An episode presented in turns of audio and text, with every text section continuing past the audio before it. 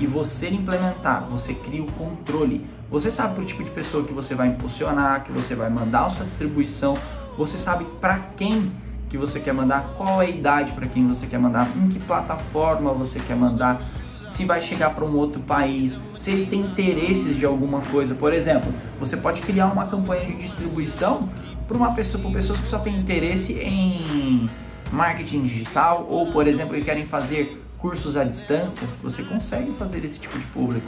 E isso gera um benefício para você quando vai vender ou quando vai anunciar de fato uma campanha de vendas, uma campanha de, de participação, de marketing direto. Por quê? Porque quando você gera, distribui seu conteúdo, você gera o, a reciprocidade, a pessoa consumiu, está sendo relevante para ela. Quando você gera a distribuição de conteúdo ou a distribuição de campanha, a pessoa tende a te consumir e tende a participar.